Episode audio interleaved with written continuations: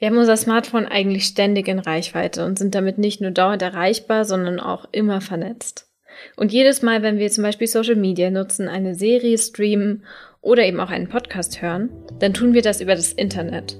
Und das heißt, dass wir Datenmengen übertragen, Rechenzentren unsere Anfrage bearbeiten und das alles verbraucht natürlich Energie und produziert dabei auch Treibhausgase. Aber wie viel eigentlich genau und was kann man da machen? Der Utopia Podcast. Einfach nachhaltig leben. Hey, ihr hört den Utopia Podcast. Ich bin Kati und spreche heute mit Kati. Zwei Katis, hallo. Hallo Kati. Ja, schön, dass wir mal eine Folge zusammen machen. Heute geht es ja um den digitalen CO2-Fußabdruck. Und da habe ich mich gefragt, ob du schon komplett auf Streaming-Dienste umgestiegen bist oder vielleicht doch noch die ein oder andere DVD oder CD benutzt. Tja, da muss ich zugeben, ich stream sowohl Filme als auch Musik. Aber ganz ehrlich, eine andere Option, die bleibt einem heutzutage auch fast nicht. Also zum einen ist das Online-Angebot einfach riesig und zum anderen hat mein kaum drei Jahre alter Laptop schon kein DVD-Laufwerk mehr. Das hat mich damals ziemlich geärgert, als ich mir den geholt habe. Aber eins dazu gekauft habe ich dann doch nicht. Also ein paar DVDs, die liegen schon noch bei mir in der Wohnung rum, aber die Filme gibt's auch alle online und da lohnt sich das für mich einfach nicht. Wie ist das bei dir? Naja, also sind wir mal ehrlich. Ich glaube, DVD-Abende so im ganz klassischen Sinn, die gehören doch eher der Vergangenheit an. Und ich stelle mir auch die Frage, ob DVDs dann am Ende ja wirklich wesentlich umweltfreundlicher sind. Also es entsteht ja Hardware, die dann auch im Zweifel wieder entsorgt werden muss. Und ich schätze tatsächlich auch ganz viele dieser DVD-Player, die landeten dann auch auf irgendwelchen Wertstoffhöfen. Und im Übrigen ist es auch der Ort, wo die CDs und die DVDs entsorgt werden sollten. Ich glaube, ganz viele haben die vielleicht im Restmüll entsorgt damals. Und wenn du jetzt noch ungenutzte DVDs hast, dann bring die echt lieber auf den Recyclinghof, weil dieses enthaltene Polycarbonat, das kann eben dann auch erneut für die Kunststoffherstellung genutzt werden. Und diese dünne Aluminiumschicht, die ihr seht auf den Discs, die können ebenfalls wiederverwertet werden. Jetzt nochmal zurück zu deiner Frage. Ich ganz persönlich finde es wichtig, dass man sich generell darüber bewusst wird, für was man Strom und Ressourcen verbraucht. Und das gilt dann sowohl für Streamen als auch für Senden kleiner Videos und großer Bilder über ja, diverse Kurznachrichtendienste, siehe WhatsApp und Co. Ich glaube, das kennt jeder. Ja, auf jeden Fall. Ich kenne das natürlich auch. Und ich finde auch, dass man sich generell bewusst machen muss, wie viele CO2-Emissionen man durch Smartphone, Smart TV und Co. eigentlich verursacht. Weil wir nutzen das Zeug eigentlich die ganze Zeit und genau, darum geht's ja auch heute bei uns. Und übrigens reden wir auch über die Frage, was ihr am besten mit euren alten Handys anstellt. Ähm, das verraten wir euch dann am Ende der Folge. Aber bevor es losgeht, kommt noch, und ihr kennt es schon, Werbung. Diesmal von unserem Sponsor WeTel. WeTel ist der nachhaltige Mobilfunkanbieter Deutschlands und hat heute einen Rabatt für dich dabei. Mit Tarifen, die monatlich kündbar sind, keine versteckten Kosten enthalten und etwas Gutes tun. WeTel sorgt dafür, dass du zu 100% klimaneutral grün funkst und investiert zusätzlich in Solaranlagen. Außerdem sind deine Daten bei WeTel bestens geschützt und werden so schnell es geht wieder gelöscht. Ungewollte Werbung gibt es bei WeTel nicht. Und wenn du mal eine Frage hast, melde dich beim Serviceteam. Bei WeTel gehen echte Menschen ans Telefon, ohne dass du einer langen Warteschlange hängst. Bestelle jetzt deinen Lieblingstarif und gib bei deiner Bestellung den Code Utopia ein. Damit investiert WeTel entweder noch mehr in Solarenergie oder schreibt dir 10 Euro auf deiner ersten Rechnung gut. Mobilfunk geht auch nachhaltig. Wann wechselst du zu WeTel? So, und jetzt endlich zum Thema. Wir sprechen heute über den digitalen CO2-Fußabdruck und darüber, wie man den eigentlich rausbekommt. Und da fangen wir natürlich mit ein paar Zahlen an. Also über 11 Tonnen CO2-Äquivalente. So viele Emissionen produziert jede und jeder von uns in Deutschland durchschnittlich pro Jahr. Um das Klima zu schützen, müssen wir es aber auf eine Tonne pro Kopf und Jahr reduzieren. Das ist keine einfache Aufgabe, denn Allein diese erlaubte Menge an CO2, die bekommen wir aktuell fast schon allein durch Surfen, Googlen und digitale Geräte zusammen. Das ergibt zumindest eine Recherche von Jens Gröger. Der ist Senior Researcher beim Öko-Institut und hat die Herstellung und Nutzung von Geräten wie Smartphones, Computern oder Fernsehern untersucht und daraus eben dann die CO2-Emissionen errechnet. Die zeigt dann wiederum unseren digitalen CO2-Fußabdruck. Er betont auch, dass die Daten möglicherweise inkonsistent und ungenau sind, denn die basieren auf Ökobilanzen mit unterschiedlichen Bewertungsmethoden. Aber trotzdem können wir damit so ein bisschen abschätzen, wie groß die Auswirkung unseres digitalen Konsums auf die Umwelt ist. Und das sind eben knapp 740 Kilo pro Jahr. Nochmal kurz der Vergleich. Das ist mehr als unser Stromverbrauch im Durchschnitt pro Jahr verursacht. Der beträgt nämlich circa 700 Kilo. Also mit Strom betriebene Geräte verursachen mehr Emissionen als der Strom selbst. Wie kann das eigentlich sein? Tja, also um unseren digitalen CO2-Fußabdruck zu errechnen, hat Jens Gröger vom Öko-Institut elektronische Geräte wie Fernseher, Laptops oder Smartphones untersucht. Und dafür misst er eben nicht nur den Stromverbrauch, sondern auch die Emissionen, die durch die Herstellung der Geräte entstehen. Das sind 447 Kilo insgesamt pro Person und Jahr. Oder eben auch dadurch, dass sie Daten übertragen. Das wären 46 Kilo pro Person und Jahr. Ja, also wenn man die digitalen Geräte dann intensiv nutzt, beispielsweise mehrere Stunden am Tag am Computer, Laptop und Fernseher oder anderen Geräten verbringt, dann steigt eben dieser digitale CO2-Fußabdruck gern mal auf über eine Tonne pro Jahr. Und wir erinnern uns, wir dürfen eigentlich nur eine Tonne pro Jahr verbrauchen. Also ein anderer Aspekt ist dann auch noch die Herstellung der Geräte. Die ist tatsächlich der größte Faktor.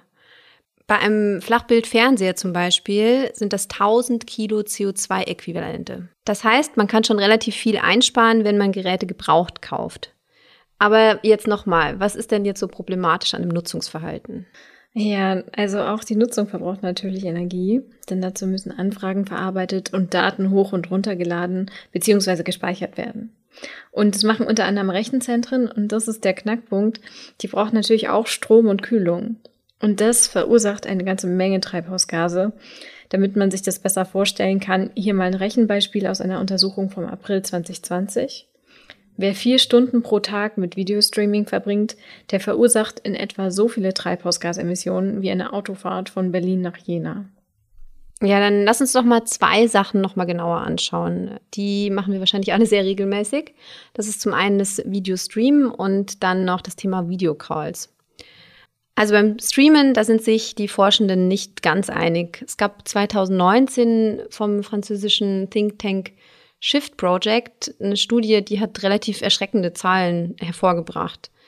Demzufolge hat allein das Videostreaming 2018 mehr als 300 Millionen Tonnen CO2-Äquivalente verursacht.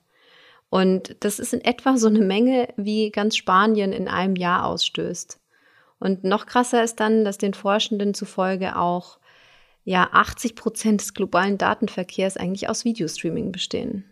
Genau, also die Studie, die wurde auch kritisiert und es sind inzwischen auch andere Studien gekommen, die zu geringeren Ergebnissen gekommen sind.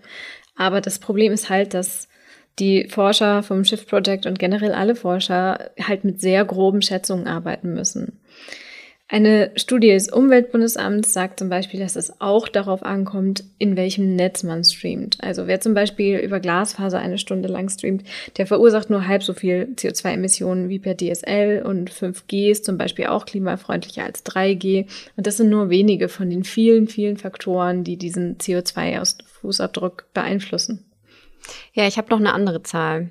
Also Netflix hat 2021 auch noch mal selbst was zum eigenen CO2-Fußabdruck veröffentlicht. Und dem Konzern zufolge betrug der eigene CO2-Fußabdruck 2020 1,1 Millionen Tonnen. Dabei berücksichtigt der Konzern aber keine Emissionen, die natürlich aus der Internetübertragung und den elektronischen Geräten entstehen, sondern er rechnet nur, was ja an Emissionen entfällt für Serien- und Filmproduktion. Und da ist dann schon die Frage, gibt es irgendwie noch Alternativen und macht dann das ganze Thema mit DVDs doch wieder Sinn? Genau, so einfach ist das leider eben nicht, denn auch DVDs, die haben Nachteile. Also zum einen verbraucht die Herstellung Ressourcen und zum anderen besteht die Disk aus Plastik, ähm, kommt in einen Plastikbehälter und wird in Plastik eingeschweißt. Außerdem braucht es Energie, um DVDs und Verpackungen herzustellen und diese in Läden zu transportieren. ForscherInnen des Lawrence Berkeley National Laboratory und der McCormick School of Engineering haben 2014 untersucht, wie viel Primärenergie und Treibhausgasemissionen bei einer DVD anfallen. Und die Werte haben sie dann mit Videostreaming verglichen. Das Ergebnis, wenn man sich die DVD per Post schicken lässt, dann verbraucht sie in etwa gleich viel Energie wie Streaming. Fährt die Person mit dem Auto zu einem Geschäft oder DVD-Verleih, falls du dich noch an die erinnern kannst, sieht man immer seltener. Sehr vage. Dann ähm, verbraucht sie dadurch mehr Energie und stößt der Studie zufolge mehr CO2 aus. Aber egal, ob DVDs jetzt ein bisschen besser oder gleich schlimm oder ein bisschen schlimmer sind, denn auch die Daten von der Studie sind ja veraltet. Seit 2014 hat sich im Streaming-Bereich einiges getan. Ähm, also was die Klimabilanz angeht, für viele, mich wie gesagt eingeschlossen, sind DVDs halt einfach keine Option mehr. Das heißt, so einfach ist das nicht. Und wir wollen ja auch nicht auf die ganzen technologischen Errungenschaften verzichten. Die Forscherinnen vom Shift Project, die sehen vor allem auch die Streamingdienste in der Pflicht, da mal an den Emissionen ein bisschen zu arbeiten. Und die konkreten Vorschläge sind, dass die Streamingdienste auch mal etwas an ihrem Design ändern müssen. Ihr kennt das bestimmt alle, diese Autoplay-Funktion und integrierte Videos, die letzten Endes darauf abzielen, den Konsum von Videos noch mehr zu maximieren. Also wenn man das vielleicht einfach mal ein bisschen reduziert und ähm, dann noch zusätzlich den Streamingdiensten auch strengere nationale und internationale Regulierungen auferlegt, dann sehen die ForscherInnen schon besonders auch ähm, ja, Fortschritte, die die EU erzielen könnte. Und darüber hinaus müsste man dann auch Wege entwickeln, um Server energieeffizienter zu betreiben. Also wenn die zum Beispiel Ökostrom benutzen würden für die Serverfarmen, dann wäre uns allen schon mal ein bisschen geholfen. Und das kannst du auf jeden Fall auch selbst machen. Wenn du selbst ähm, Ökostrom beziehst, dann ist es natürlich auch schon mal besser für deine Ökobilanz und für Streaming. Absolut, das ist ja generell unser Lieblingstipp. Aber es gibt noch ein paar weitere Tricks, mit denen ihr besser streamen könnt. Zum Beispiel weniger streamen und dabei wählerischer sein. Serien und Musik über WLAN streamen. Oder einfach mal die Qualität reduzieren. Dadurch müssen dann auch weniger Daten übertragen werden. Vielleicht einen kleineren Bildschirm benutzen. Oder euch mal auf ein Gerät konzentrieren. Also während des Films nicht auch noch am Handy sein. Kennen wir, glaube ich, alle. Und nicht jeden Abend vor dem Fernseher. Genau. Man kann auch zum Beispiel die Autoplay-Funktion deaktivieren und Songs runterladen, die man regelmäßig hört. Die müssen dann nicht jedes Mal neu gestreamt werden. Ja, und Songs vielleicht generell auch nicht unbedingt auf YouTube hören, weil da läuft ja dann auch immer das Video mit. Genau, und dafür kann man dann Plugins nutzen, wie zum Beispiel YouTube Audio. Dann kommt gar kein Video mehr. Ja, und letzter Tipp von mir, das Handy mal aufräumen, denn da sind einige Apps, die sich im Hintergrund durchaus immer noch updaten und da kann man sicherlich einiges optimieren auf dem eigenen Smartphone. Mehr Tipps dazu gibt's auf utopia.de und die verlinken wir euch in den Show Notes. Und jetzt nochmal zu den Videocalls. Genau, also um die kommen wir ja aktuell alle nicht wirklich rum, zumindest nicht diejenigen von uns, die im Homeoffice sitzen. Und natürlich verbrauchen Videocalls auch Strom. Also wenn du zum Beispiel eine Stunde pro Tag mit dem Smartphone Videocalls machst, dann entstehen dabei aufs ganze Jahr gerechnet circa 21 Kilo CO2-Äquivalente. Das jetzt mal ohne die Emissionen aus der Herstellung mit zu berechnen. Das entspricht in etwa einer Autofahrt von 90 Kilometern im dieselbetriebenen Kleinwagen. Gleichzeitig sind Videocalls natürlich super cool, um gerade in Corona-Zeiten noch richtige Menschen vor sich zu sehen und sie können langfristig vielleicht sogar dazu beitragen, dass Geschäftsreisen überflüssig werden. Das wäre ja auch eine tolle Neuigkeit fürs Klima. Hier also noch ein paar Tipps, wie ihr da CO2 einsparen könnt. Mein erster Tipp, bei Videocalls mit vielen Personen, also zum Beispiel im Rahmen von Meetings während der Arbeit, können die nicht aktiven TeilnehmerInnen einfach mal Mikrofone und Videokameras abstellen. Und bei so 15 Meetings pro Woche, also für die VielcallerInnen unter euch, da kann eine ausgeschaltete Kamera den CO2-Ausstoß pro Teilnehmerin um ein Viertel senken, sagt zumindest eine Studie dazu aus den USA. Und wer mit Freundinnen callt, der will sich im Zweifel natürlich schon sehen. Aber in dem Fall könnt ihr mal schauen, ob ihr die Videoauflösung etwas senken könnt. Bei verschiedenen Anbietern, zum Beispiel Streamer, ist es durchaus möglich und ihr sollt euch natürlich schon noch erkennen, klar. Aber da braucht es vielleicht nicht immer 4K dazu. Also eine geringere Auflösung ist gleich immer weniger Daten müssen übertragen werden. Finde ich einen guten Tipp. Man kann also einfach mal anrufen, finde ich. Wir sind ja alle so versiert in Skype, Teams und Zoom und was es nicht alles gibt, dass wir auch vor allem beruflich dauernd mit Bild miteinander sprechen, wenn es auch ein einfacher Anruf tun würde.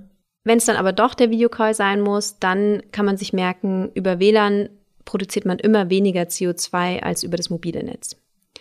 Und was sich auch lohnt, immer mal zu checken, ob die Programme, die Server und die Dienstleistungen, die ihr so benutzt, sich auch Gedanken zu dem Thema CO2-Ausstoß machen. Der E-Mail-Dienst Posteo macht das zum Beispiel oder auch die Suchmaschine Ecosia, über die haben wir ja schon öfters im Podcast gesprochen, die pflanzen pro Suche einen Baum. Generell noch ein paar Tipps zum Thema digitale Datenübertragung und Speicherung von mir. Beim Thema E-Mail finde ich, da gibt es noch einiges, was man tun kann, auch im privaten Umfeld.